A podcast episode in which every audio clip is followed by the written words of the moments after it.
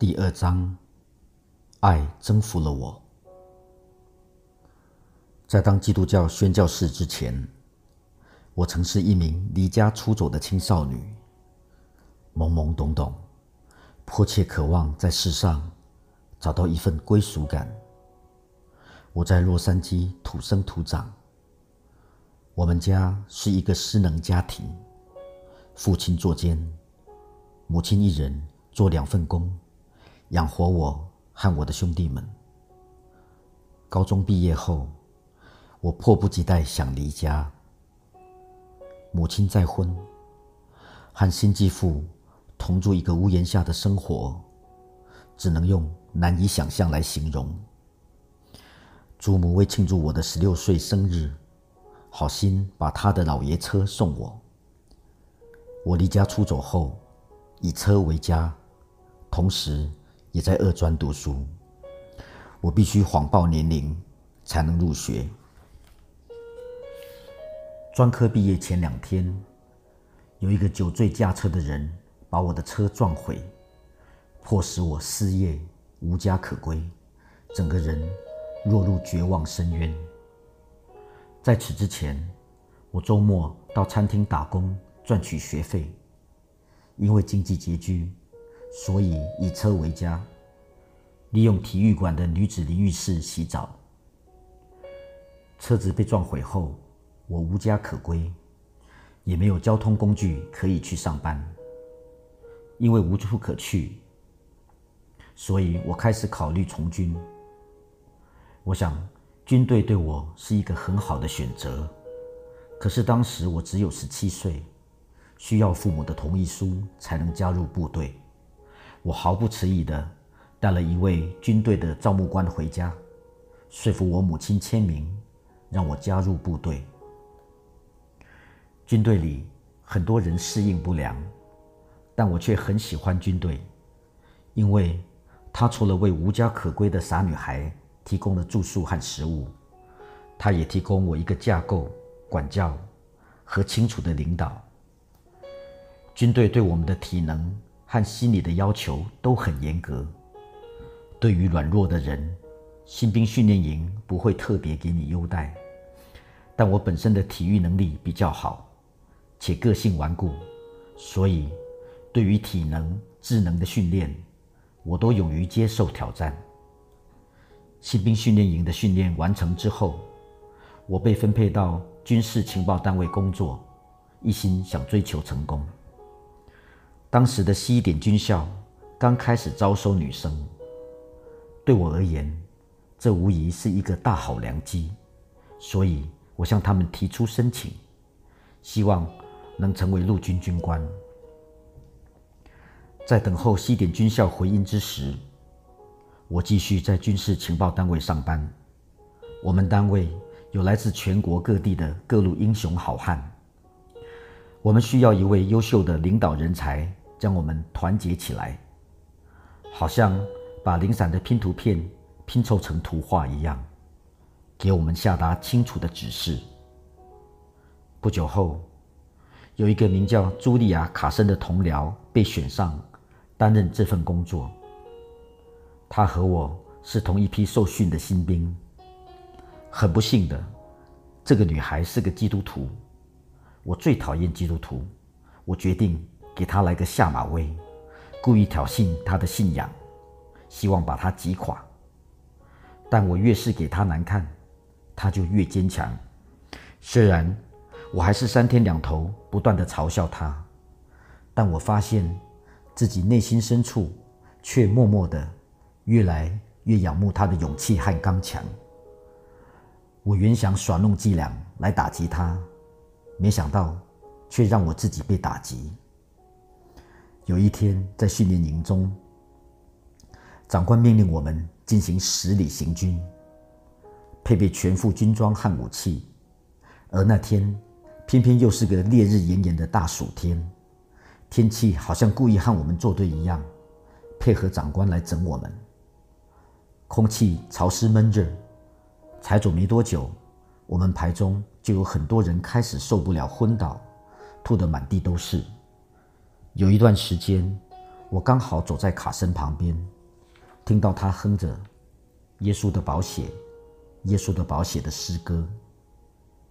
我觉得他很奇怪，但最后却发现他是少数几个走完全程的人。卡森经常用轻松自在、平常的语气告诉我们接下来几天要发生的事情。让我们惊讶的是，事情果然都照着他所说的发生。当时我对先知性话语并无任何认识，所以我以为她是灵媒。我心想，这个女人和另一个世界有某种关系的连结。军队生活虽然辛苦，但卡森却总是蛮有喜乐，如黑暗中的明光。他每晚睡前读圣经，我的好奇心不禁开始发作：到底那本书里面有什么重要的东西？他每晚非读不可。有一天，我趁着寝室没有人的时候，偷跑进去拿走他的圣经。我手上的圣经自动翻到某一页，好像引君入瓮一样。上面的经文写着。你们听见有话说：“当爱你的邻舍，恨你的仇敌。”只是我告诉你们，要爱你们的仇敌，为那逼迫你们的祷告。我使劲把圣经合上，简直不敢相信自己的眼睛。我和卡森接受过各种歼灭敌军的训练，我们学会使用 M 十六机关枪和坦克大炮击杀敌人。仇恨敌人会让我们比较容易去执行歼灭计划。一个军人接受了这样的训练，怎么还能读得下去那种命令我们爱仇敌的书呢？我完全无法理解，我的心好乱，一直在寻找某个答案。我心想，这实在荒谬，要不然就是需要某种超自然的能力或属天的干预才能做到。不管答案是什么，我想找到解答。我心里暗自决定，唯一可以找到答案的方法就是亲身实验一下。我要做卡森的敌人。于是，我带着报复的心，我又开始故意欺负他，变本加厉的想要让他好看。每次到了检查衣物柜的时间，我在之前就故意把东西放在他衣物柜的上方。让他一打开柜子，上面的东西就掉下来。我也会把他的制服弄乱。每晚我躺在床上睡不着觉，就是在想要怎么整他，让他难看。但不管做了什么，我一定会想办法让他知道，就是我做的好事。虽未曾对他有任何身体上的伤害，但我尽可能羞辱他，威胁他。我从来没有对他动手，因为我也怕万一他真的拥有什么神奇力量。另外，如果他的神真的存在的话，我也不想招惹到他。这样的状况持续了好几个月。不管我怎么欺负他，卡森一贯的态度就是对我好，有怜悯，有爱心。他从不以怨报怨。事实上。我觉得他一点都不怕我。终于，在一个暴风雨的寒冬深夜，事情有了转机。那天我去外面跑步，回到兵营的时候，我发现他在帮我烫我的工作服，把我的靴子擦得亮晶晶的。他总是仁慈的对待我，让我觉得很惊讶。他不仅从不报复，甚至是刻意对我仁慈。在爱的战场上，他的确称得上是一名军事策略家。我不得不打从心底承认，他是个赢家。自觉挫败，我坐上自己的床，问他说：“你这样做是为什么？”在完全不知道我为什么要欺负他，也不知道我在他的圣经里读到那节经文的情况下，他心平气和地回答我说。耶稣命令我们要爱我们的仇敌。他告诉我神如何爱我们，虽然我们犯了许多罪。在那一刻之前，我从不让他有机会当面向我传讲神或基督教。我没有兴趣听一堆宗教神学的理论。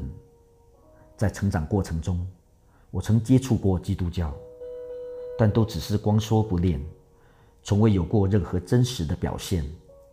我从不知道信仰可以是这样，用超自然的爱去爱不可爱的人，将盼望带给绝望的人，将喜乐带给忧愁的人。那天晚上听到卡森的分享，我觉得自己。好像飞快地被推入一个不可否认，却又令人困惑的事实。生平第一次，我感受到爱，而且难以置信的，这份爱，竟然是来自疯狂的十字架。耶稣为我牺牲自己的生命，我忍不住哭泣。超越的爱，终于划破我内心深处深藏的愤怒和刚硬。我只能心悦诚服地降服于神。在我哭泣的时候，卡森轻拥着我，问我是否愿意认识这位爱我的独一真神。我点了点头。他说：“你只需要祈求。”在断断续续的啜泣声中，我降服于主，邀请耶稣进入我生命中。隔天早上醒来，我好像是个全新的人一样，天空一片光明。我不知道自己已经改变了，我以为是身旁的事物改变了，草变得更绿，天空变得更蓝，我的整个世界都欣欣向荣。我以为自己住在另一个星球上，这到底是怎么回事？三天后，我受了圣灵的洗，我的人生发生巨大的改变。我还以为自己疯了，但我心想。这种感觉好美。如果这就叫做发疯，那么疯了也无妨。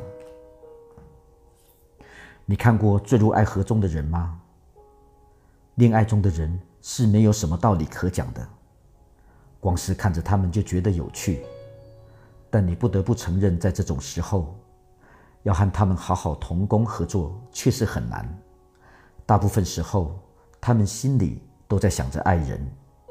根本无法专心做事，他们每天爱得昏头转向的，忍不住要告诉大家他们在恋爱。我现在痴狂的爱上耶稣，我希望每个人都知道，不由自主的想要把耶稣介绍给每一个军中的同袍。有时我会走遍整个军营，敲遍每一扇门，甚至在厕所耐心等候。等到有人进来，然后我心想，当他坐在里面的时候，我至少有三十秒的时间可以和他讲话。我满腔的热血，却缺少智慧，硬要强迫人家接受耶稣。有些人对我很反感，但有几个人接受了耶稣。过不了多久，在我和卡森的合作下，我们一小群军人。在军营经历了一场小型的复兴，军牧给我们一把教堂的钥匙，欢迎我们随时使用。每天下班后，我们就到教会聚会，有时甚至聚会到通宵达旦。我身边还保留着一张当年我们平躺在教堂地板上，一片军靴的血海，我们举起双手敬拜神的照片。不久之后。这种新的热情开始影响到我们的训练。我们确实例行彼此相爱，但却忽略了身为军人的责任。长官开始拆散我们的小团体，把我们分配到不同的单位。我和卡森变成挚友。他失去了情报单位的领导职位，所幸他被重新分派担任军务助理。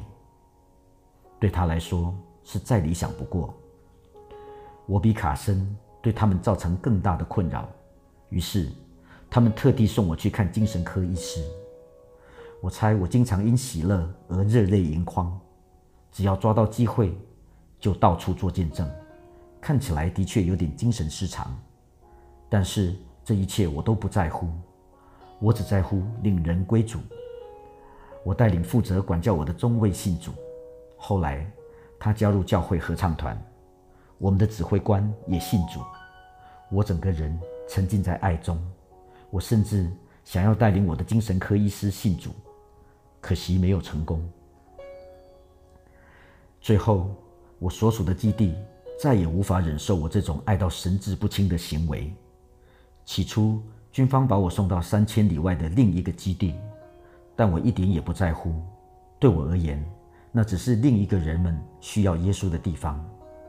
但过没多久，我的新指挥官召见我，警告我说：“如果再不赶快变正常的话，就要把我关紧闭。”这个下马威果然奏效，因为我热爱军队，热爱军人，热爱这份工作。我甚至拿到西点军校的入学通知书。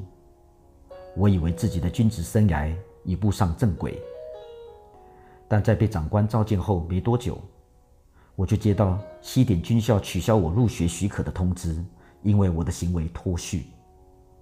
我非常难过，我已经爬到这么高，却也摔得这么重。最后，军方决定让我荣誉退伍。起初，我拒绝接受。但两个星期后，他们把我叫进去说：“你没有别的选择。”这次我听懂他们的意思了，我只能接受，预备展开另一个新的生活。现在回想起来，当初他们大可以以我的心理素质不佳为由将我革职，但我在军中的表现良好，并无任何恶劣或分裂的行为，我只不过。是爱到难分难舍而已，你能把我怎么样？